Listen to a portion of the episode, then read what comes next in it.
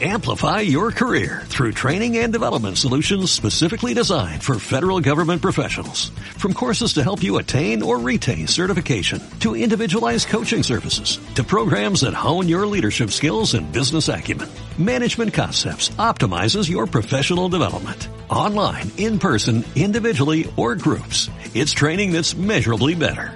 Learn more at managementconcepts.com. That's managementconcepts.com. Tu ayuda es muy importante para este programa.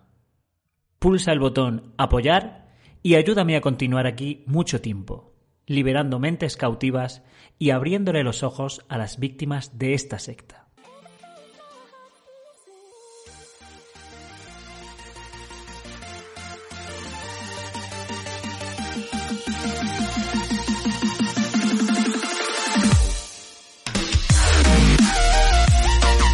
¿Qué tal amigos? Bienvenidos, bienvenidos una vez más a Rincón de Emma. Yo soy Emma y esta es vuestra casa, vuestro hogar, vuestro rincón. Evidentemente el mes eh, de Halloween ha llegado, noviembre, estamos ya casi terminando el año, estamos esperando el informe que toque del cuerpo gobernante, pero ahora toca el turno de analizar este broadcasting, un broadcasting que ya ha sido analizado, ya ha sido comentado, pero creo que podemos analizarlo y estrujar, el broadcasting un poquito más. Así que vamos al mejor resumen del broadcasting que vais a encontrar en internet y lo vamos a ver aquí, ahora mismo. Y hoy hará su debut una nueva serie que nos revelará aspectos de nuestra historia que muchos de nosotros tal vez no conozcamos.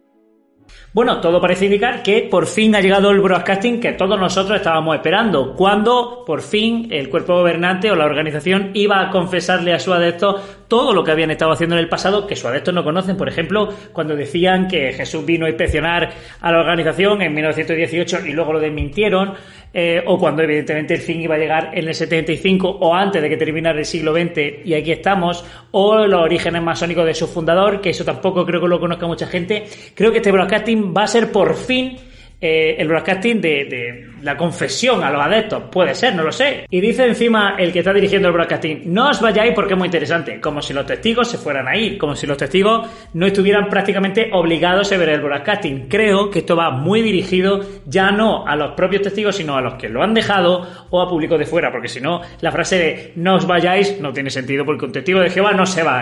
Antes de la Segunda Guerra Mundial e incluso después, Muchas congregaciones no tenían un salón del reino a su nombre. Dice, incluso después de la guerra, vamos, y tan después como que hoy día los salones siguen estando a nombre de la Guachi y ninguna congregación tiene el salón a nombre de la propia congregación. Todo está a nombre de la, de, la, de la, de la organización madre, ¿no? O sea, y tan después de la Segunda Guerra Mundial, y tan después como que todavía estamos.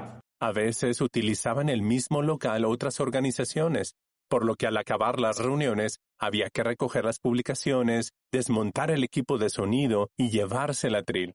Sí, los hermanos tenían que recoger y llevarse absolutamente todo. Y hay algo más.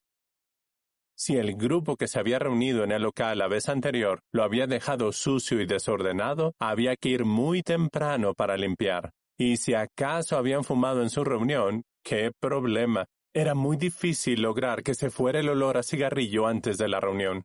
Bueno, amigo, aquí nos encontramos una perla y dice, como las demás religiones, en sus reuniones fumaran, como diciendo, oye, que menudos pecadores, Estamos hablando de los años 40. Los testigos de Jehová prohibieron fumar en los 70. Así que sí, amigo, en vuestro salón del reino también se podía fumar y también se fumaba, de hecho. Lo que pasa es que en ese recordatorio, a lo mejor eso no interesa que se entere la gente, pero bueno, que sí se hacía. Pero había otros problemas.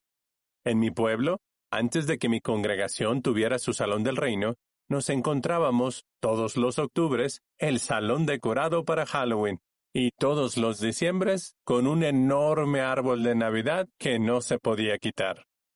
Y en Canadá teníamos también la bandera británica, así como el retrato del rey y la reina de Inglaterra. Los testigos de Jehová también celebraban la Navidad, de hecho en Betel hacían comida de Navidad, o sea que tampoco creo que tener un árbol de Navidad en los años 40 hubiera significado un problema. Y en cuanto a la foto de los reyes, no sé qué problema tenéis en poner la foto de una persona a la que Dios mismo ha asignado su posición relativa para ese país, o sea, creo que no habría ningún problema en poner a un gobernante que Dios ha estipulado que esté ahí, digo. Al principio las congregaciones construían su salón del reino A veces, el dinero que tenían las congregaciones solo alcanzaba para comprar el terreno, pero no para hacer el salón. Así que el terreno quedaba ahí por años. Y cuando por fin los hermanos reunían el dinero para construir el salón, aún tenían que conseguir trabajadores voluntarios. Algunos fines de semana pasabas por el lugar de la construcción y veías a un hermano o dos trabajando durísimo. ¿Cuántos se esforzaban aquellos hermanos? Hoy en día, con los departamentos locales de diseño y construcción, que cuentan con muchos voluntarios capacitados, los salones se construyen en mucho menos tiempo. Aquí, de un tiempo a esta parte, lo único que ha cambiado realmente es el número de voluntarios, porque todo sigue siendo exactamente igual. Todos ponen su dinero y el salón se lo queda la guachi. Está escriturado a nombre de la guachi. Así que aquí, de una época a otra, lo que cambia es el número de voluntarios, que antes eran pocos. Los pobreticos míos habrán partido 20 huesos para ver que, en lo que está ahí ahora mismo. Y ahora pues son muchos. Un par de meses más tarde, el 8 de abril de 1953 presenté mi primer discurso de ocho minutos titulado Proclamando el fin del mundo. En el año 53 ya este joven eh, miembro futuro del cuerpo gobernante, este joven gobernante, este príncipe de Dios, ya estaba dando discursos de, del fin del mundo, de que el fin del mundo estaba a la vuelta de la esquina. Exactamente los mismos discursos que se están dando hoy. 70 años han pasado desde, desde esa esquina. Casi nada. En 1950 se publicó en inglés la traducción del Nuevo Mundo de las escrituras griegas cristianas, y teníamos que llevarla a la reunión. Pero para las escrituras hebreas teníamos la versión del rey Jacobo y la American Standard Version, que era un poco mejor porque tenía el nombre de Jehová. Así que teníamos que llevar dos Biblias, una para las escrituras hebreas y otra para las escrituras griegas cristianas. Mm, dos Biblias, no estaba tan mal.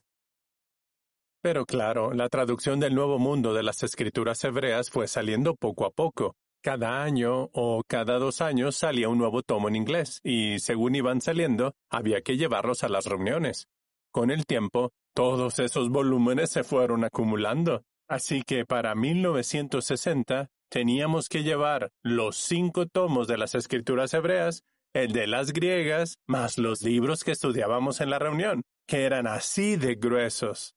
Hacían falta un buen maletín y unos buenos brazos para llevar todo eso. Cuánto nos alegramos cuando por fin se publicó la traducción completa en un solo volumen en 1961. ¿Cómo cobramos seis veces por la misma Biblia? Bueno, pues todos los años sacamos un tomo y el último año lo reunimos todo en un tomo y también lo vendemos. O sea, toma nota Apple. También recuerdo que cuando me bauticé hace 66 años, no hacía falta que nadie te diera permiso para bautizarte. Bastaba con que te presentaras al discurso de bautismo y dijeras que sí a las dos preguntas que se hacían al final. De hecho, ocurrió en más de una ocasión que en el último momento, y para sorpresa de todos, alguien corría hacia la plataforma, se paraba junto al grupo, respondía a las preguntas y al final se bautizaba. Hacía falta algo más. En ese momento, en aquel momento en el que nadie pedía permiso a nadie para bautizarse, se acercaba más a la realidad que ahora. Nadie le pedía permiso para bautizarse a los apóstoles o a Jesús. Nadie decía, oye, yo soy apto, se bautizaban y punto. Lo que pasa es que no sé en qué momento ellos consideraron que eran más que Jesús y dijeron, bueno, ¿por qué no les damos permiso a la gente para bautizar a los que queramos nosotros? Y en esas estamos. A lo largo de los años, esas preguntas se han ido actualizando. Hoy en día se repasan con quienes desean bautizarse unas 60 preguntas.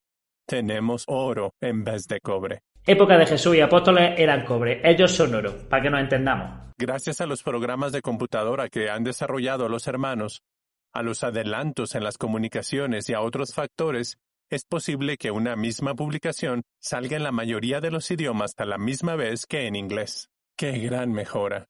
Internet lo han desarrollado los testigos de Jehová. En Wikipedia no encontrarás este dato porque lo maneja Satanás. Hablando de nuestras publicaciones, hace ya 31 años que en Estados Unidos no pedimos ninguna contribución específica por nuestras publicaciones. ¿Dónde estarán los que siempre decían, no, las revistas nunca han costado dinero, es una mentira apóstata? Seguramente estarán llorando tapaditos, calentitos en sus camitas o en sus cuevas escondidos, cual trolls. Esto para ellos, esta parte del discurso para ellos. Lo que dice aquí tiene dos significados. Uno, que antes efectivamente pedían dinero y dos, que ahora piden pero no lo piden de forma específica. Evidentemente las donaciones no tributan igual que si tienes que pagar el precio que viene en la tapa. Todo esto, alabado sea Jehová. Nuestra forma de pensar refleja lo que dice Zacarías 4:10. ¿Quién ha despreciado el día de los comienzos humildes? Lo de retirar la pirámide de la tumba de Russell no es desprecio por el pasado, es ecologismo y lucha contra el cambio climático. Mi mamá era testigo de Jehová y tenía una fe muy fuerte. Recuerdo que nos sentábamos en el sofá y nos poníamos a hablar de cosas espirituales. Punto uno. ¿Qué clase de hijo y qué clase de madre se sientan en el sofá solo para hablar de cosas espirituales? Y punto dos. ¿Por qué le ponen ese acento? Me encantaba ayudar a otros en la predicación. Por eso mi meta era ir a la escuela de Galaad. Así que le dije a Jehová, por favor, quiero ir a Galaad. Pero si es posible, Jehová, dame también una esposa. Entonces pensé, John, te estás pasando. John el picarón, le vamos a decir ahora, John el picarón le tiene que pedir a Dios una esposa. Las mujeres probablemente como no se quieran acercar a ti ni, ni para tocarte con un palo, tiene que recurrir a la vieja, al viejo truco de pedírselo a Dios y que las mujeres pues sean engañadas por Dios de alguna manera para que se acerquen a ti. La verdad es que es normal que este pobre tuviera que recurrir a Dios para conseguir una mujer porque Estar recién casados y vivir en un hogar misional con otras siete personas no era nada fácil, pero no nos amargamos, porque estábamos en nuestra luna de miel y nos sentíamos muy felices. Una luna de miel compartiendo casa con siete más. La palabra felicidad en el diccionario tiene una foto y es ellos al lado de luna de miel. La palabra caliente en el diccionario también tiene una foto de ellos. Pero la historia de los testigos de Jehová es también su historia. Es por eso que queremos que la conozcan. Con ese fin, el cuerpo gobernante ha aprobado la producción de una nueva serie. Se titula Del pasado al presente. Esto a mí personalmente me huele a querer reescribir el pasado de una manera activa. Quiero decir, vamos a dejarnos de tonterías, porque los apóstatas están aquí sacando cosas de nuestro pasado que no nos interesa. Vamos a afrontar nuestro pasado y lo vamos a reescribir para que cualquier cosa que omita el cuerpo gobernante que pasó evidentemente es que no pasó. O sea, eh, me huele a eso. Ahora después van a hablar de por qué los testigos de Jehová, bueno, cantaban en sus reuniones y demás. Abajo en la descripción os voy a dejar un artículo súper interesante que habla acerca del poder y de la intención que tiene meterle música a los ritos o cualquier culto. La verdad es que es súper interesante y ellos lo sabían, sabían el poder, la intención de, de meter música, como mucha gente también lo hace. Así que nada, como, como, trabajo de investigación, os insto a que le echéis un ojo por vosotros mismos. Yo no voy a decir nada de ese artículo, pero lo tenéis en la descripción. Os lo facilito. En nuestro primer cancionero, esta canción se tituló All Hail the Power of Jesus' Name. Como indica su título, la canción alababa el poder del nombre de Jesús sin mencionar para nada a Jehová. Porque, claro, muchas de nuestras canciones de aquella época eran en realidad adaptaciones de las que ya había en la cristiandad. Ahora a los plagios se le llama adaptaciones, ¿no? Algo que parece ser que le cogisteis bastante el gusto porque a día de hoy seguís R que R. Fui a clases de ballet desde que era pequeñita. Me enseñaron que tenía que obedecer siempre al director artístico, que le debía lealtad absoluta a la compañía de danza y que el ballet debía ser lo más importante de mi vida. Evidentemente esa academia era tóxica. Eh, yo creo que cualquier persona que vea este broadcasting va a decir, pues vaya academia más tóxica. ¿Por qué teniendo los mismos atributos que la Watchtower, la Watchi se ve bien y esa academia se ve mal? Acércate, te voy a decir por qué. Yo te voy a decir por qué. Sí, sí, te lo voy a decir, te lo voy a decir. Suscríbete. Yo qué sé, la verdad es que es un misterio, es un misterio sin resolver. El problema es que una vez que estás dentro, te fascina esa vida de glamour de los escenarios. Pero cuando pasa el tiempo y te das cuenta de que te has metido en una trampa, es muy difícil salir.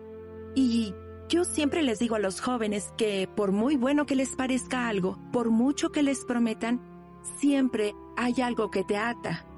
Siempre. Y un día te das cuenta de que estás atrapado. Es como si estuvieras enredado en una soga y una vez que Satanás te tiene amarrado, no es tan sencillo soltarse. ¿Está hablando aquí de la organización? Parece que sí, parece que sí, pero no, amigos. Está hablando del mundo real en el que todos vivimos y, y está dejando de lado a la organización. Increíble. Si le dedicas tu vida a este mundo, te conviertes en un esclavo. Pero trabajar duro para Jehová, en mi opinión, no te hace sentir así. Si trabajas para ti, eres un esclavo. Y si trabajas para otro, no. La verdad es que el resto del broadcasting es bastante decepcionante. Hay una canción eh, que yo he podido sacar una migaja y es que sale una mujer vieja en la foto y luego resucita y sigue vieja. O sea, se había muerto de cáncer porque se supone que tiene un pañuelo en la cabeza y luego sale con un pelazo rubio. Pero sigue siendo vieja. Se supone que se tiene que resucitar joven. Pero bueno, es para que el testigo entienda que es la misma persona, claro. Eh, pero realmente el resto del broadcasting es decepcionante y la verdad es que no mereció la pena ni comentarlo. Pero eh, lo que es la migaja, lo que es la, miga, lo que es la, la, abuela pluma, eh, os, lo he traído yo aquí. Así que si te ha gustado, dale like, compártelo, suscríbete si no te has suscrito y gracias a mis patrocinadores. Nos vemos en el siguiente.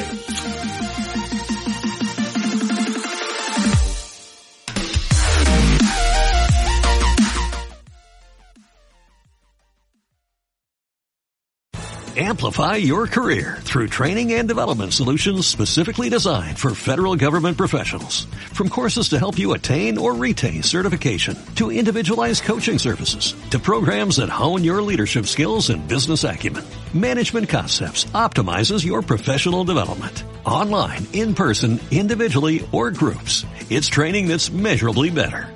Learn more at managementconcepts.com. That's managementconcepts.com.